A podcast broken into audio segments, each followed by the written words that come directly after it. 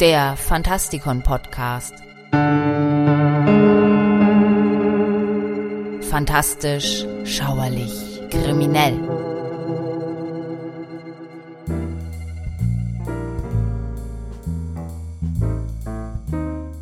Ich begrüße euch zu einer weiteren Buchbesprechung. Auf den ersten Blick scheint es hier keine besondere Neuheit zu geben.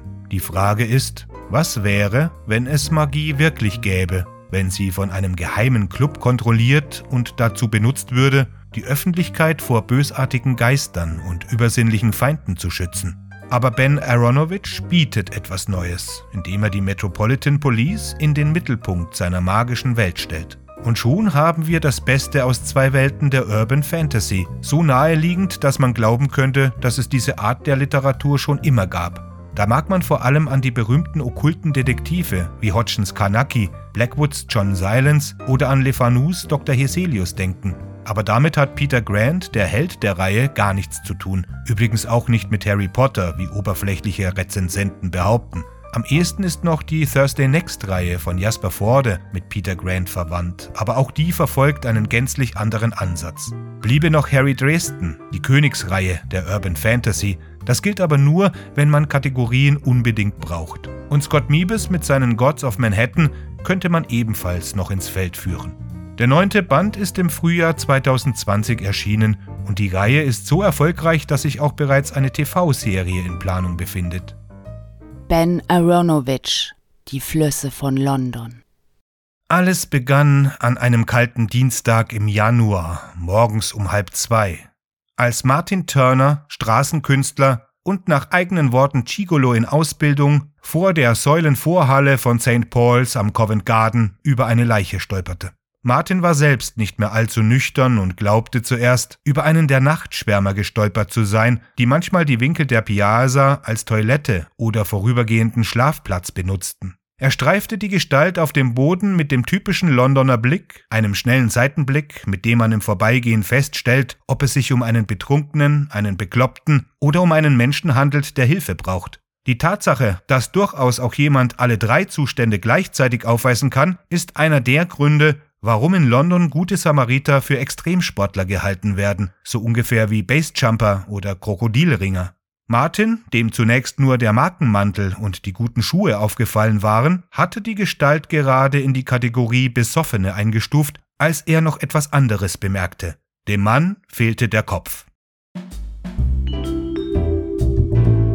Nach einer gespenstischen Begegnung in Covent Garden entdeckt der Polizeianwärter Peter Grant, dass die Met eine geheime Einheit hat, die sich der Magie und dem Übernatürlichen widmet. Grant wird zum Novizen unter der Leitung des rätselhaften Detective Inspector Thomas Nightingale und lernt bald ein oder zwei Beschwörungsformeln. Nightingale ist ein Zauberer und er macht es sich zur Aufgabe, Londons unzählige übernatürliche Verbrechen zu untersuchen, von denen der Mord in Covent Garden ein besonders abscheuliches ist. Und das ist erst der Anfang der Schwierigkeiten, die noch kommen werden. Der Rest des Buches dreht sich um zwei Fälle. Die Aufrechterhaltung des Friedens zwischen verschiedenen Flussgottheiten einschließlich Vater Themse, und das Aufspüren eines bösartigen Geistes, zu dessen Hobbys es gehört, auf magische Weise die Gesichter von Menschen auseinanderfallen zu lassen. So bekannt sich vieles davon anhören mag, wird hier eine ausgezeichnete Weltschöpfung offenbar. Die Flüsse des Titels bezieht sich auf eine Reihe von frechen Wassernymphen, deren Namen denen der Londoner Wasserläufe folgt. Fleet, Ty, Beverly Brook und andere. Die Mechanik der Magie ist faszinierend. Wir bekommen in diesem Buch allerdings nur eine erste Kostprobe. In den Fortsetzungen wird diese noch besser erläutert. Aber ein regelmäßiger Verweis auf die Gesetze der Thermodynamik untermauert das Unglaubliche mit einem plausiblen, wenn auch pseudowissenschaftlichen Rahmen, wie es sich für ein gutes Stück Literatur gehört. Was sofort auffällt, ist die Art und Weise, wie die etablierten Tropen der Urban Fantasy hier rund erneuert werden. Aronovichs London ist nicht mit Jim Butchers Chicago zu vergleichen. Der Charakter der Stadt hat etwas an sich, das dicht und strukturiert und mit ihrer ältesten Vergangenheit eng verbunden ist. Der Roman zeugt von einem enormen Gespür für diese Metropole. Mit jeder Seite wollen wir mehr über diese mysteriöse Geschichte erfahren, die sich in sehr vertrauten Straßen abspielt. Fans von realen Orten werden sich besonders freuen. Aronovich verwendet echte Londoner Pubs, Restaurants und Sackgassen, um seine Geschichte abzuspulen. Trotz der fantastischen Elemente gibt es hier echte Polizeiarbeit zu bestaunen. Hier entsteht ein Strudel, der eigentlich im Chaos endet, gut ausbalanciert, vor allem wenn man bedenkt, dass es sich um ein Debüt handelt. Wieder einmal erlebt man hier einen beachtlichen Geschichtenerzähler in seinen Anfängen. Nightingale trainiert Grant in grundlegenden Zauberkunststücken sowie in der Natur der verschiedenen Geister, die die Stadt bewohnen.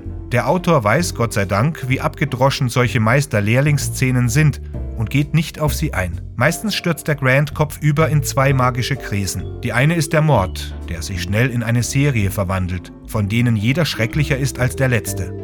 Wenn man bedenkt, dass der erste eine Enthauptung beinhaltet, ist das durchaus eine Ansage.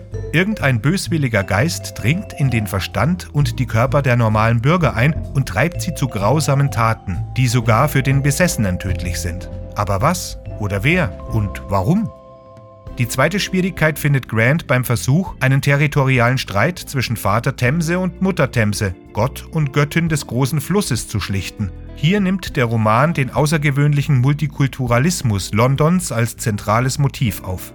So wie Grant selbst einer der vielen gemischtrassigen Bewohner der Stadt ist, verkörpert der spirituelle Charakter des Flusses den globalen Charakter der Londoner Kulturlandschaft. Vater Themse repräsentiert die alte englische Garde, während Mutter Themse eine nigerianische Matriarchin ist, die von einer Vielzahl von Töchtern, gebildet, eigensinnig, fortschrittlich, begleitet wird, die die vielen kleineren Flüsse und Nebenflüsse der Stadt repräsentieren, von denen einige nach jahrhundertelangen Bauarbeiten nicht mehr existieren. Grants berufsbegleitende Ausbildung in übernatürlicher Diplomatie bringt ihn Mama Thamses Tochter Beverly Brooke sehr nahe, das Eröffnungskapitel ist so humorvoll, dass man sich vorstellen kann, dass es sich um einen gemeinsamen Spaß von Jim Butcher und Douglas Adams handelt. Das verflüchtigt sich, sobald die Handlung verdichtet und die Gewalt bösartig wird.